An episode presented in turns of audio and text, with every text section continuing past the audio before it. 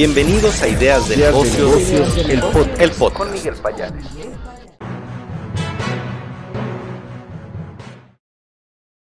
Esta repetición del podcast de Ideas de Negocios, ya estoy en vivo con nuestra siguiente entrevistada, con la directora de Elogia México y vamos a hablar de un tema importante, el marketing digital. Te recibo con muchísimo gusto, Lucía. Muy buenas tardes, Lucía Ochoa, CEO de Elogia México. ¿Cómo estamos? Muchas gracias, Miguel. Pues muy bien. ¿Tú cómo estás? Todo muy bien. Muchas gracias por darnos de tu tiempo aquí en Ideas de Negocios TV. Nos gustaría preguntarte primero quién es Elogia, qué es lo que hace eh, en nuestro país, un poco el contexto de ustedes. Si nos puedes dar un panorama general de quiénes son ustedes y qué es lo que hacen, eh, Lucía. Claro que sí, Miguel. Pues mira, Elogia es una agencia de marketing digital que tiene presencia en México desde hace 10 años, pero la matriz, la, mamá, está en España. Eh, nosotros somos parte del Grupo Vico, que es un holding de diferentes empresas, todas relacionadas con marketing digital y medios de comunicación, y Elogia, digamos que es la agencia de marketing digital. ¿Qué hacemos en Elogia? Pues estrategias para nuestros clientes desde redes sociales, estrategia de contenido, proyectos de CRM, de email marketing, de data. Tenemos un equipo de SEO también muy potente y en general pues todo lo que pudiera necesitar un, potencial cliente dentro de los canales digitales. Nosotros nos gusta decir que no hacemos bien nuestro trabajo si no hacemos que el cliente venda más. Entonces el equipo de data está muy especializado que, que supone revenue de los beneficios directamente que impacten a la línea de negocio del cliente. Perfecto. Bueno, es un tema importante porque la pandemia aceleró mucha de la actividad en las redes sociales, en lo digital, y las empresas, eh, después de ver diversos estudios, están apostando más por el marketing digital. ¿Ustedes han tenido este crecimiento, han notado esta demanda eh, con mayor crecimiento? Esa sería mi primer pregunta. Y también preguntarte, ¿qué tendencias ves dentro del mercado del marketing digital? Sí, pues mira, desde luego a la primera pregunta sí hemos visto crecimiento y de hecho hemos empezado a trabajar con muchos clientes que tal vez vendían sus productos en los canales offline o en tiendas físicas y en pandemia ya necesitaron meter ese acelerador y crear su e-commerce casi casi que corriendo, ¿no? Entonces, de ese lado sí han venido muchos nuevos clientes. ¿Qué ha pasado? Que es verdad que ha habido otros clientes que pues tal vez han visto reducidos sus presupuestos o han tenido que ajustar sus negocios, entonces también les hemos intentado ayudar en medida de lo posible, ¿no? Porque es verdad que algunos productos con pandemia fueron para arriba, otros no tanto. Entonces, sobre tendencias, pues mira, la verdad es que las cosas en el marketing digital cambian muchísimo, casi casi que de mes a mes.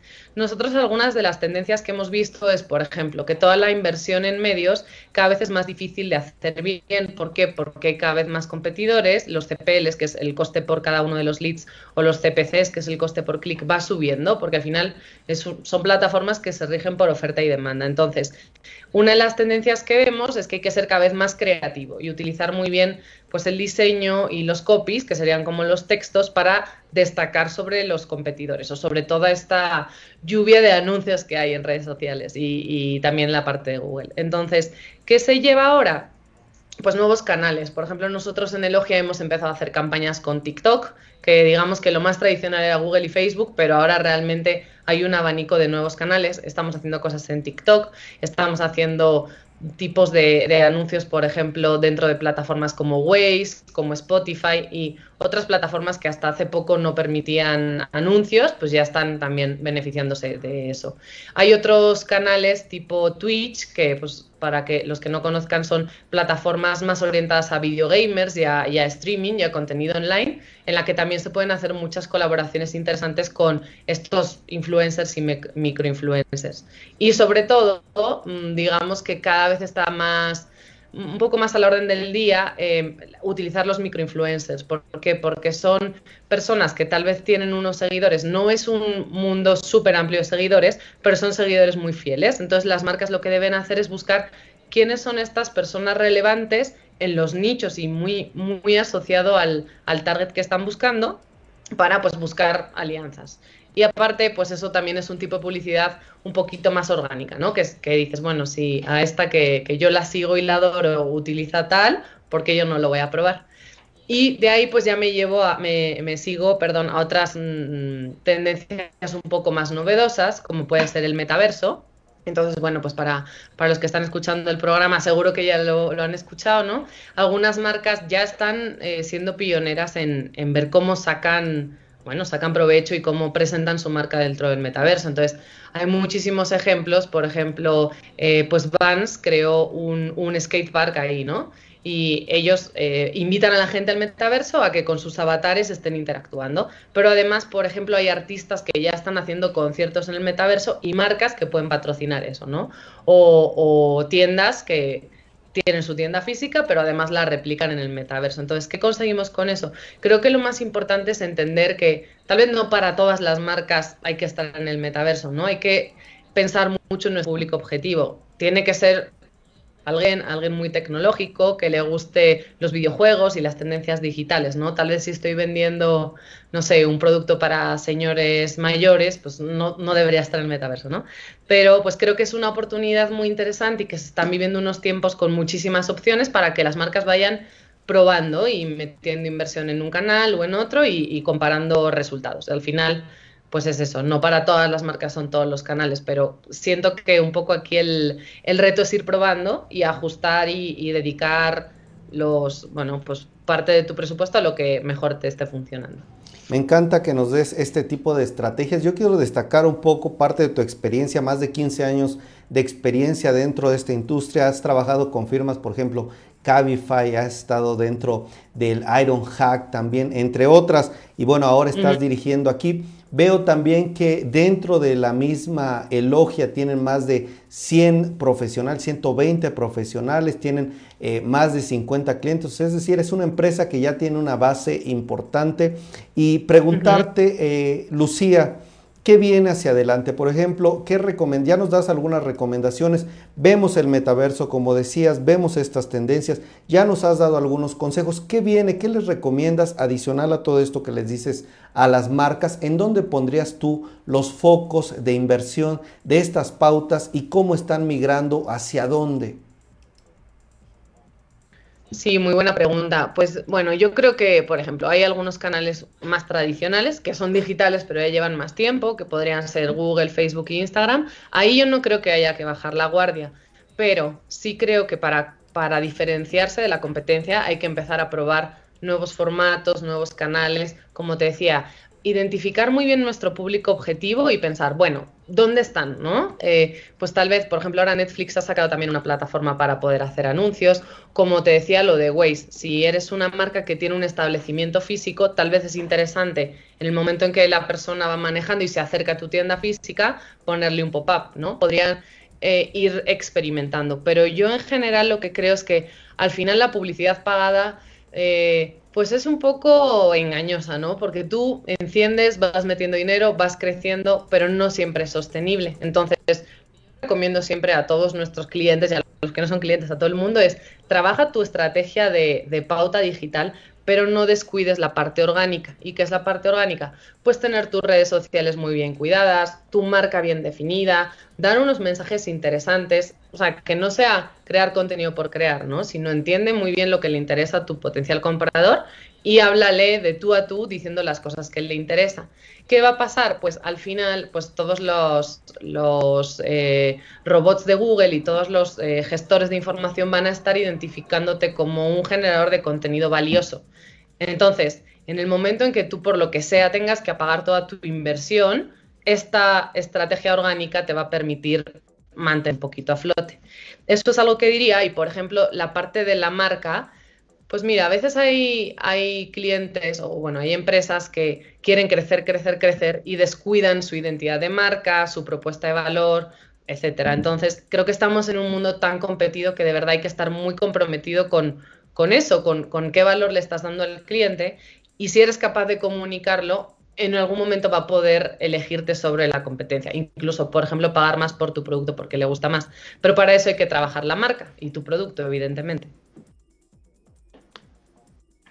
Excelente, excelente y gracias por esta visión que creo que nos da también una guía desde tu parte como especialista hacia dónde está migrando estos movimientos. Finalmente, quiero preguntarte de un tema eh, que ha causado un poco de revuelo aquí. Eh, diario hablamos con Marisol Huerta del Banco B, por más que es analista eh, dentro del sector financiero y las criptomonedas es un tema que causa mucho pues dudas, cuestiones. ¿Cómo ves este tema dentro del marketing digital? ¿Cómo ves a las empresas que se suben dentro de este tren? Eh, ¿Cuál sería tu opinión? ¿Se puede aprovechar? ¿Puede causar daños? ¿Cuál sería tu visión? Pues creo que todavía es un, valor que es un poco, como dices, ¿no? Volátil, indefinido. Yo creo que sí se pueden hacer grandes cosas y que hacia allá va un poco el futuro, ¿no? Creo que a nuestra generación todavía nos da un poco de qué es esto, pero de aquí a una generación, un par de generaciones, estoy segura de que va a ser algo muy natural. Entonces, ¿cómo se puede aprovechar? Pues por ejemplo, un poco lo que te decía antes, también relacionado con el metaverso, creo que las empresas que tengan este tipo de target, que se dirijan a jóvenes de tecnología, pues sí deberían darle una gran pensada. Está un poco relacionado con el mundo de los NFTs.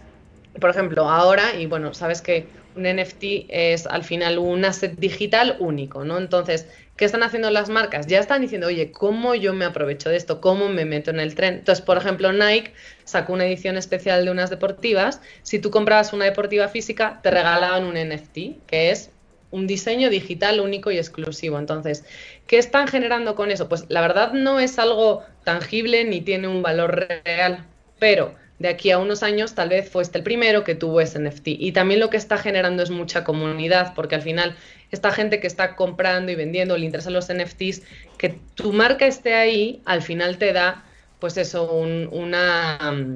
Te, te, van a identificar con lo moderno, ¿no? Y con las tendencias. Entonces, siento que, que, es algo a valorar. Creo que todavía hay marcas, bueno, en general que todavía es un poco indefinido cómo sacarle realmente valor, pero pues, por ejemplo, ya hay algunas cosas que se están vendiendo por bitcoins, o sea, tú puedes pagar con PayPal o con bitcoin, ¿no? Eh, tal vez puede ser una nueva forma de pago dentro de los e-commerce, ¿no? Lo que pasa es que creo que, que, exacto, todavía está un poco, pues, en pañales, ¿no?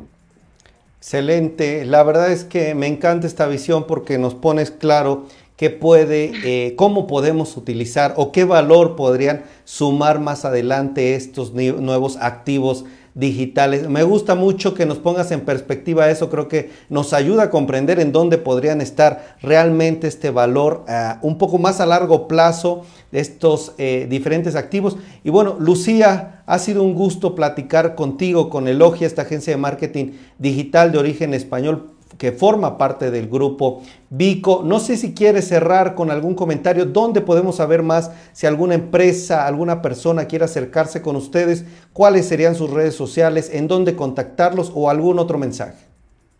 Sí, por supuesto. Pues bueno, cualquier persona que tenga interés en recibir una propuesta o que le ayudemos a analizar su industria, su negocio, sin ningún tipo de compromiso podemos hacerlo. Nuestra página es www.elogia.net y todas nuestras redes sociales son Elogia, E-L-O-G-I-A.